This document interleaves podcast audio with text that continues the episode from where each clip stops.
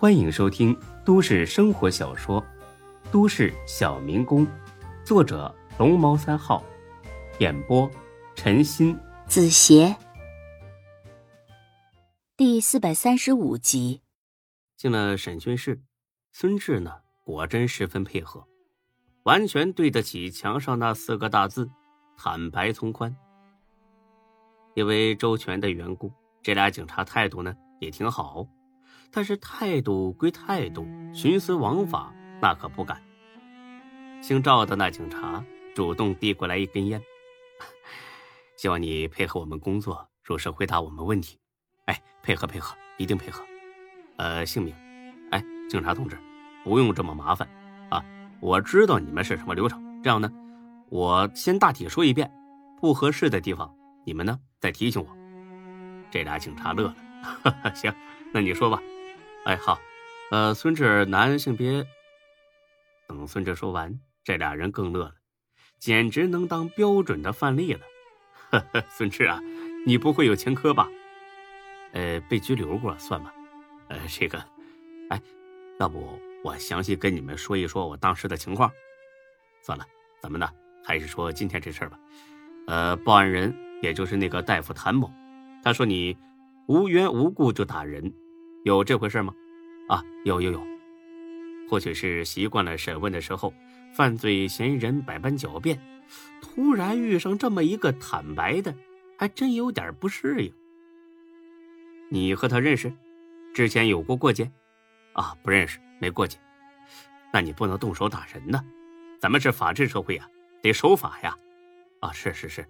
我知道这么做我不对，啊，但是呢，还有句话，说做人也得讲道德，是吧？你这话是什么意思？好像是说守法和讲道德有冲突呢。我说说呀，你们就明白了。孙志叽里呱啦的就把就诊过程说了一遍，说的呢十分客观公正，没有丝毫夸大和编造的成分。警察同志。白衣天使这种屁话我就不说了，可这个谭医生连基本职业道德都没有啊！拍的片子我也看了，根本就没骨折，也没别的问题，就是扭着筋了。可他非得让我住院观察，还说什么落下残疾。哎，你们说说，他有半点医德吗？或许是孙志说的太绘声绘色了，这赵警官都忘了自己是在审问，确实挺过分。现在有些医生啊，根本就是。把病人当成摇钱树了。喂旁边那警察碰了一下他，他这才意识到自己扯的呀有点远了。嗯那你也不能动手打人呢，你可以投诉他嘛。投诉有个屁用啊！都是监守自盗那套万年不变的老把戏，说不定负责处理投诉的那人比他还黑呢。那你就打人啊？对呀，我呢就想打他一顿，出出这口恶气。赵警官很是为难的看了眼孙志，孙志，我得提醒你啊，照目前形势来看的话，对你很不利。谭某说了一定要起诉你，如果真是这样的话，你会有大麻烦的。让他起诉呗，到了法院我也这么说。我不但今天打他，以后我见一次我打他一次。陈志，注意你的言辞。啊，不好意思啊，我我不是冲你们。主要是一想起他那副财迷样，我就来气。好吧，你还有什么要补充的吗？哦，没有了。那行，看一下笔录，签个字。孙志看了一下，和自己说的几乎不怎么相同。啊，当然，这份笔录对孙志更为有利。上面说的是谭某先骂了孙志，孙志呢这才动的手。警察同志，呃，这个好像不太对呀。赵警官呢？很明显误解了孙志的意思，这是我们能做的最大限度了。我们是警察，不能乱来。啊，我知道，我是说你按照我说的写就行。他俩听了很是惊讶，难道这小子死心塌地要坐牢？头一回见这种人呢。孙志啊，你知道这么写的后果吗？你别冲动啊！啊，我知道。那你是图什么呀？哦我就是想让这个姓谭的医生长长记性。你，哎呀，你真没必要赌这种气。那到头来吃亏的还是自己。嘿，谢谢了啊。不过呢，还是麻烦你们重新写一份啊。好吧，等签了字，孙志翘起二郎腿，等着看好戏。他被带回来的时候，夏兰呢已经通知了大飞。他的想法很简单，大飞知道了，丁坤肯定就会知道。但是，没想到大飞压根儿没打算告诉丁坤，不是他见死不救，而是这事儿啊他自己就能办，根本不用丁坤这种大佬出面。到第二天，大飞开车来到人民医院，来探望病号啊，准确说呢是探望谭医生，也就是被孙志暴打的那个谭医生。要说这谭医生啊，也真会享受，住的还是单人病房，这病房可贵了。看来这老登平时没少挣回扣。敲门进去，屋里边有个女人陪着，是他老婆。你好啊，谭医生啊，你是啊，我是你以前一个病人呐。当初多亏你，我才能活下来。啊，我今儿听说你让病号打了，我特意过来看看你。哎呀，嘿，谢谢谢谢，来坐，快坐下。你们说话，我出去买点东西。啊，那行，嫂子你去吧，这这有我呢。你你回来我再走。等谭医生老婆走了，大飞立刻点了根烟，给我也来一根吧。你敢抽啊？为什么不敢呢？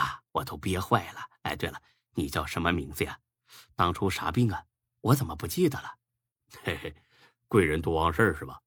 这些啊不重要，重要的是通过治疗认识了你这么好的医生。哎，谭医生，你伤的厉害不？这医院技术靠谱不的？要不我把你送到省立医院？哎呀，没事都是皮外伤嘛。那咋还躺医院了呢？多浪费钱呢！没事打完官司啊，都是那小子出医疗费。敢打我，哼，我得让他。好好出出血，哦，那你都是装出来的呀？哈 哈见笑见笑了。呃，谭医生啊，其实我今儿个来吧，除了探望你呢，还有别的事儿要求你。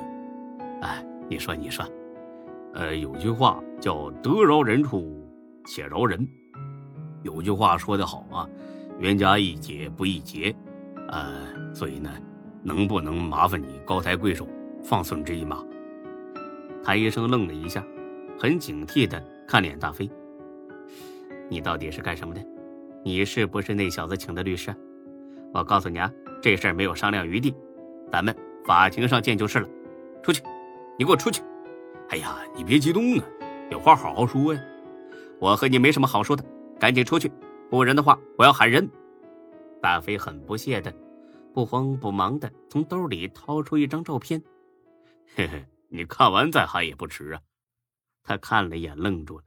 照片中是他和一个年轻女孩搂在一块儿，这女孩呢是他的情人。你，你 P.S. 的照片，你想诬陷我？P.S. 的，嘿嘿，那咱们看点更生动的。说着，大飞拿出手机播放了一段视频。